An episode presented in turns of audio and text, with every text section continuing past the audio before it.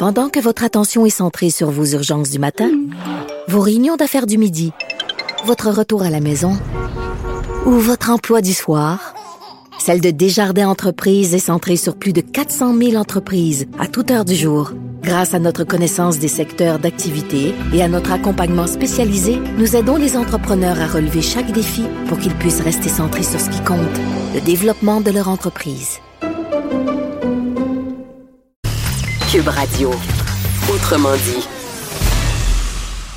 Vous êtes de retour à Politiquement Incorrect et euh, si vous avez feuilleté votre journal de Montréal euh, hier, vous avez probablement remarqué une page qui marquait le centième anniversaire euh, qu'aurait eu, bien sûr, M. Paul Gérin-Lajoie. Et pour en parler plus avant, on a eu l'idée de communiquer avec Daniel Turp, professeur titulaire à la Faculté de droit de l'Université de Montréal et président de l'Institut de recherche sur l'autodétermination et l'indépendance. Bonjour, M. Turp.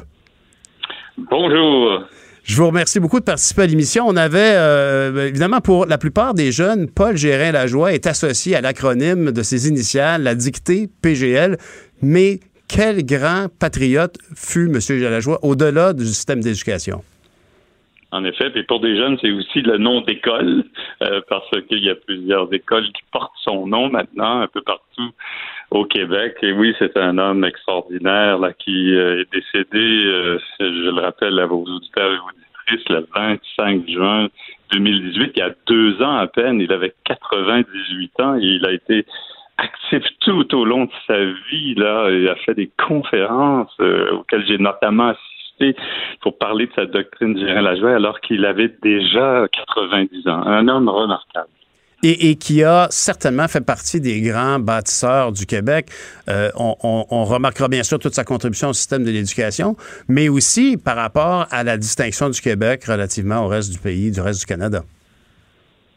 Oui, on le sait moins, mais vous savez que M. Gérin Lajoie avait en 1967, lorsqu'il était président du comité des affaires constitutionnelles de la Fédération libérale du Québec, là, la FLQ, qui était une espèce d'organisme de, de, recherche ou de réflexion du Parti libéral du Québec d'alors. Il avait fait une proposition pour répondre un peu à celle de René Lévesque, là, qui proposait que le Parti libéral euh, promeuve la souveraineté association. Lui, il avait fait une proposition qui visait en quelque sorte à faire du Québec, là, euh, euh, une, entité avec un statut particulier au sein mhm. du Québec, avec sa constitution interne, avec euh, de nouvelles institutions. Il proposait d'ailleurs de remplacer le lieutenant-gouverneur par une institution québécoise. Des propositions assez révolutionnaires. Donc, un peu, un peu de tasser la monarchie, là. Ah oui, tout à fait. Il, je crois qu'il mettait en question l'idée que le Québec devrait avoir euh, comme monarque la, la, Sa Majesté la Reine et un lieutenant-gouverneur. Et ces propositions n'ont malheureusement pas euh, eu de suite. elles devraient d'ailleurs, parce que c'est encore très pertinentes, très actuelles. Si on relit ce rapport-là, on se rend compte qu'il y aurait de la place pour une proposition comme celle-là aujourd'hui encore. Bien, c'est sûr que venant de vous, en plus, constitutionnaliste bien connu, euh, c'est encore plus intéressant d'entendre de votre bouche quand on parle du centième anniversaire de Paul la joie. Le mot constitution est revenu souvent tout à l'heure, entre autres avec M. Brou. Je veux dire, et la relation actuellement avec les Premières Nations, qui, semblerait-il, euh, euh, demeure un grand nœud gordien au sein du Canada. Oui, tout à fait, parce que je crois que les, les, nations autochtones du Québec et, les peuples autochtones du Canada sont pas du tout satisfaits de la façon dont, on reconnaît le, leur droit euh, dans la Constitution du Canada et, euh, il leur a fallu de multiples interventions devant les tribunaux même pour faire reconnaître leur autonomie gouvernementale ou en tout cas certains éléments de leur autonomie. Et on voit bien qu'aujourd'hui, avec les manifestations, ils sont pas du tout satisfaits il faut repenser en profondeur notre relation avec euh, les, les premiers peuples. Là. Et euh, il y a certains premiers peuples d'ailleurs qui se, se, se, préparent ou en tout cas veulent se donner leur propre constitution mhm. qu'il faudrait aménager avec euh, une constitution du Canada puis une future constitution québécoise. Là, et ça, c'est des gestes qui devraient être posés mais qui tardent à l'être parce qu'on laisse entendre qu'il ne faut pas parler de constitution puis c'est seulement des, des, conflits, des chicanes qui résultent de négociations constitutionnelles. Mais une constitution, c'est tellement important dans la vie. C'est un texte fondateur sur lequel s'assoit tout le système légal et le, le règle de société d'une nation. Exactement. On, on parle parfois d'une constitution comme étant la, la, le miroir du peuple, l'âme de la cité, puis qui met en cause, il devrait mettre en cause d'ailleurs un grand débat démocratique où l'on ferait appel à une assemblée constituante citoyenne qui délibérait sur ce que devraient être les principes, les valeurs, les institutions, les droits, les devoirs. Mais ça, on n'a jamais fait ça vraiment ni au Canada ni au Québec. Euh, et il serait temps qu'on le fasse. Ben, d'ailleurs, je, m'en voudrais de ne pas euh, faire euh, rappeler aux gens que vous êtes de ceux qui ont encadré le processus de la pièce de théâtre constituant. Vous avez assisté et soutenu la création de nombreux ateliers sur des ateliers qui simulaient une constituante, quoi. Tout à fait. Et si on revient à M. Gérin-Lajoie, je serais curieux de savoir si M. Gérin-Lajoie serait d'accord avec, avec l'idée maintenant d'investir les citoyens de la mission de, de rédiger une constitution. Puis je suis assez convaincu qu'il le serait en grand démocrate qu'il était. Et euh, l'expérience de constituant a été une expérience formidable. C'est une expérience qui a démontré que 42 citoyens citoyennes dont on avait tiré les noms au sort dans un processus très, très scientifique avec l'aide de Léger Marketing avaient réussi à, comprendre ce qu'était euh, une constitution, ce qu'était le rôle d'un constituant.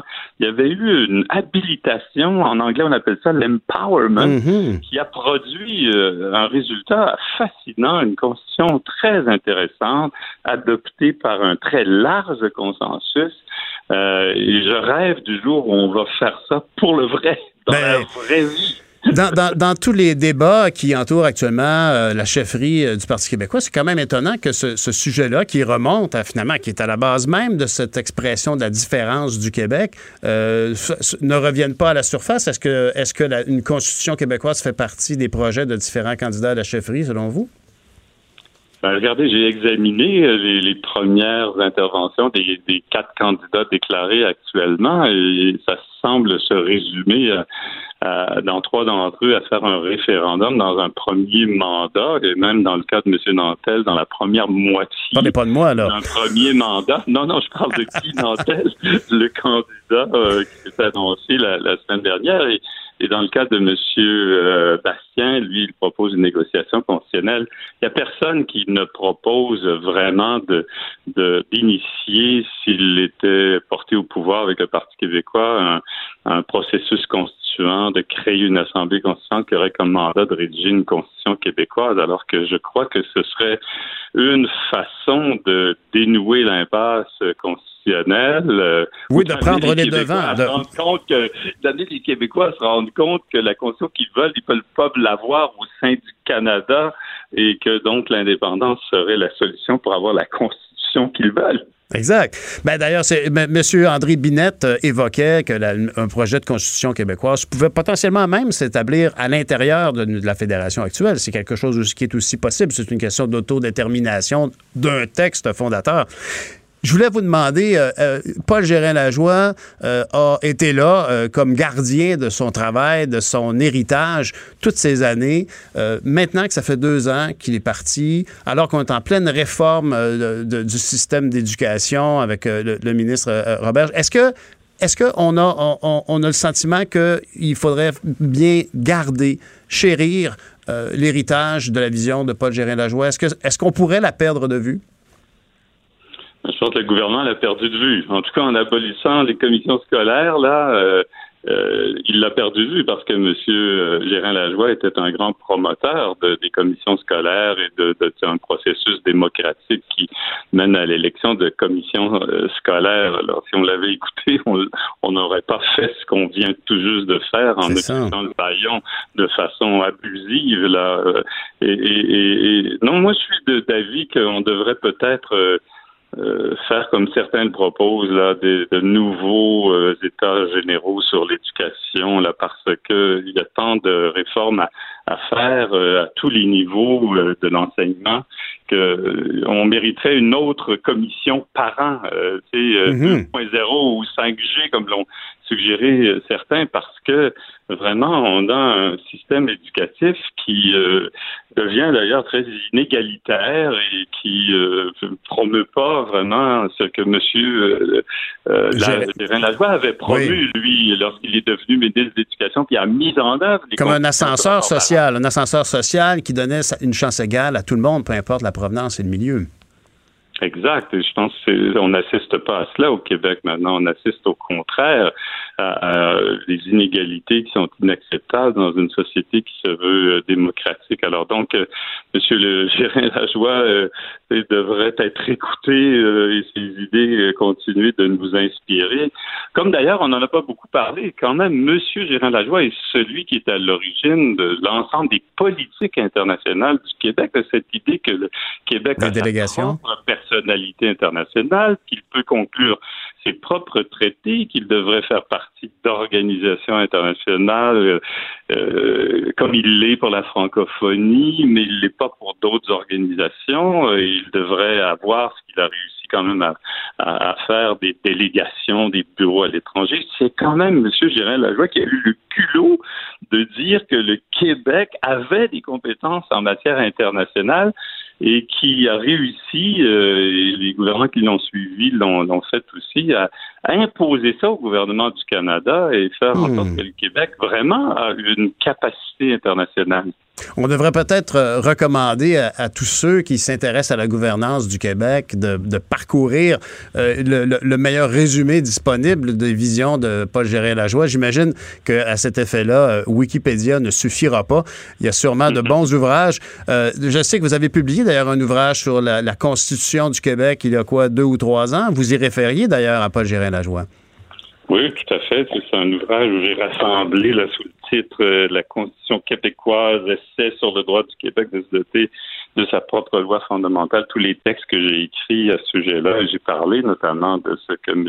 Gérin Lajoie avait proposé au Parti libéral du Québec en, 1967. Ça devrait d'ailleurs inspirer les, les candidats ben, à ça. du Parti libéral. Là. Mme Anglade et M. Cusson, ils devraient euh, faire leur devoir euh, constitutionnel en lisant ce que M. Gérin Lajoie a écrit. Mais, euh, Parce qu'ils ont, ils ont mentionné, ils avaient mentionné, excusez-moi de vous interrompre, ils avaient mentionné à la pression des jeunes libéraux du Québec de, créer, de doter le Québec d'une constitution, je crois.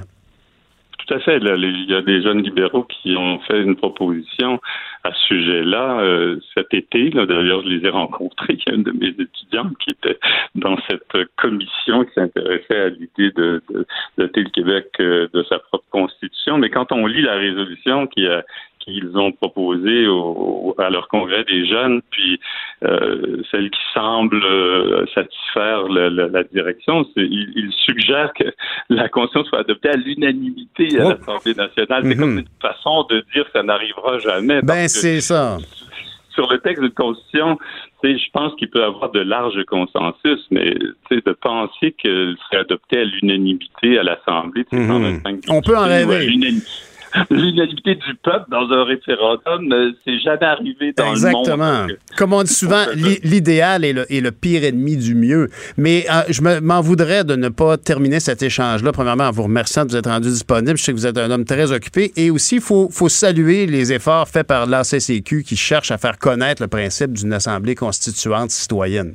C'est vraiment des gens qui n'ont jamais lâché le morceau et qui vous ont demandé votre collaboration d'ailleurs, je pense. Oui, tout à fait. Puis euh, M. Bergeron et l'équipe euh, qui est rassemblée autour de lui, puis ces gens euh, sont, sont persévérants, ils, ils croient en cela. Je les, appuie et je considère qu'ils doivent continuer de, de tenter de, de, convaincre toutes les institutions, les autorités de, de, de, créer un jour cette assemblée qui serait si consensuelle.